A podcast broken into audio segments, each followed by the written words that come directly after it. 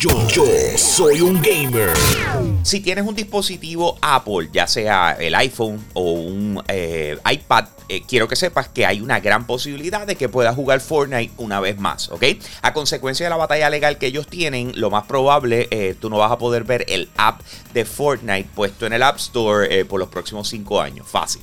Pero sin embargo, la gente de Nvidia y su producto GeForce Now, que esto es bien similar, similar a lo que viene siendo eh, Xbox X Cloud, que es el servicio en la nube, pues entonces te van a permitir eh, jugar Fortnite en dispositivos iOS. Esto es bien interesante porque de la única forma en que en realidad se puede jugar es a través de streaming de la nube, ¿ok? No tienes que suscribirte al servicio de GeForce Now, que es el producto que ellos tienen, pero sin embargo, en el sentido de pagar por él, pero te tienes que suscribir, eh, aunque sea para la versión gratis, ¿ok? Ahora mismo esto está en prueba beta, no solo para iOS, sino para Android de igual forma, eh, pero va a ser la única forma en que tú vas a poder disfrutar de Fortnite en productos iOS. Así que esto es una buena manera de hacerlo. Busca así mismito eh, lo que es GeForce Now, se escribe GE Force, F-O-R-C-E, Now. Y entonces de esa manera, pues entonces te puedes suscribir para ver si te escogen para las pruebas beta si tú tienes una consola de videojuegos, te interesa que una vez lance el, año, o sea, que comenzamos enero, quiero saber qué rayos va a estar pasando, cuál es el calendario de lanzamiento para saber qué voy a jugar durante el año.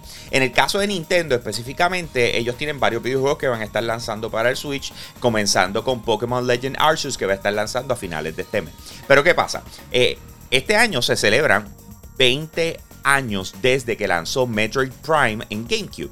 Y una de las cosas que están diciendo ahora mismo, de hecho, un filtrador, una de estas personas se pasa sacando contenido antes que se supone que se llama Nate Hate en YouTube, él dice, mira, este año para esa celebración específica, eh, aparentemente se va a lanzar una remasterización de lo que viene siendo Metroid Prime. El año pasado le fue genial a Metroid con, con el videojuego que lanzaron, que es Metroid Dread.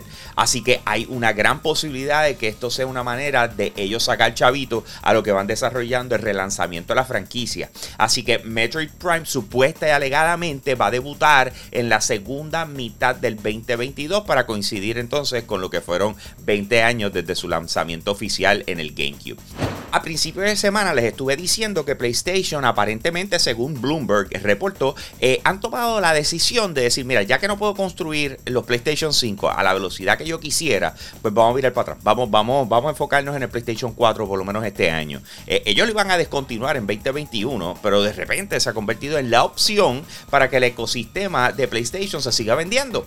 Así que todo apunta a que este año el PlayStation 4 regresa a las diferentes tiendas. Pero ¿qué pasa? Pasa? Que en el caso de Xbox es todo lo contrario. Acaban de confirmar que el Xbox One murió el día que salió el Xbox Series X y el Xbox Series S, ¿ok?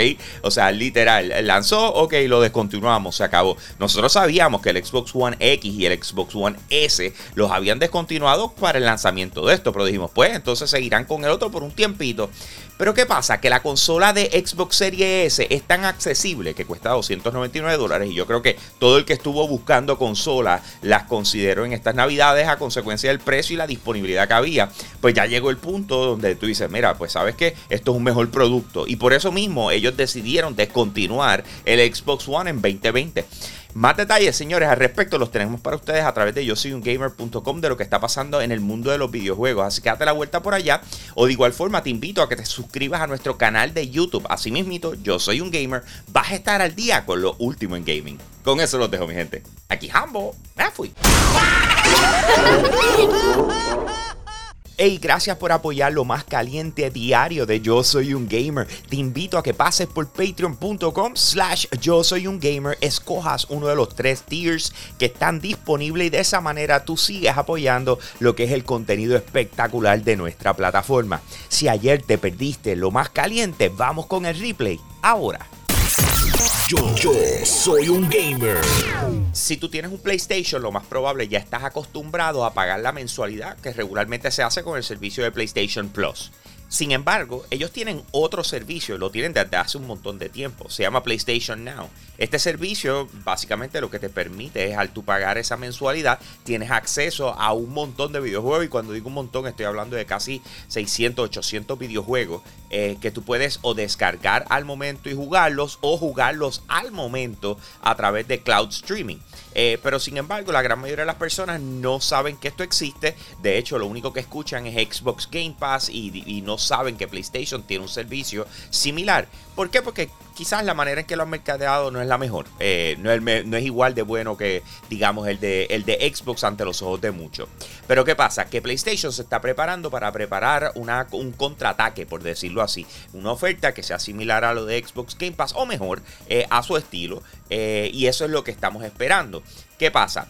ellos han empezado a retirar lo que son las tarjetas que tú regularmente vas y compras y tiene el código en la parte de atrás eh, que le pasas con una moneda y entonces pues puedes ponerlo en tu consola con eh, PlayStation Now, pues lo están retirando. Así que todo apunta a que dentro de poco podemos estar entonces conociendo lo que va a ser el nuevo servicio que mezcla PlayStation Now con PlayStation Plus, que es lo que estamos acostumbrados a pagar.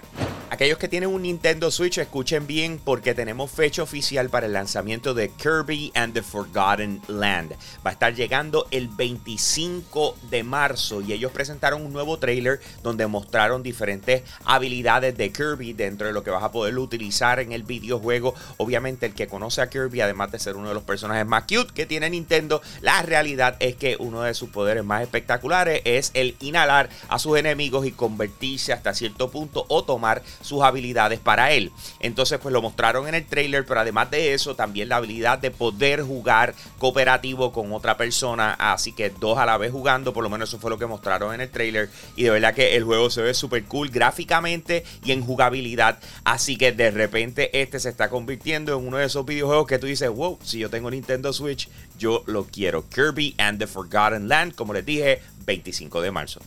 PlayStation lleva trabajando lo que viene siendo el relanzamiento de una de las franquicias más queridas de la plataforma, eh, la cual es Twisted Metal. Este combate de carros, de hecho, los originales, es lo que viene siendo el Battle Royale, donde tienes un montón de carros con diferentes habilidades, armas, etcétera, y combaten entre sí hasta que uno dure, ¿verdad? Y ese sea el que gane. Eh, ellos están apostando al relanzamiento de esto, que si no me equivoco, están trabajando, creo que una película, una serie, eh, que eso ya lleva un tiempito en, desarrollo, por lo menos buscando que esto salga, ¿verdad? pero pues entonces, ¿qué pasa? Que pusieron el videojuego en las manos de un estudio desarrollador que les estaba trabajando un juego exclusivo para PlayStation 5 que lanzó el año pasado, se llama Destruction All Stars, el cual fue un fracaso.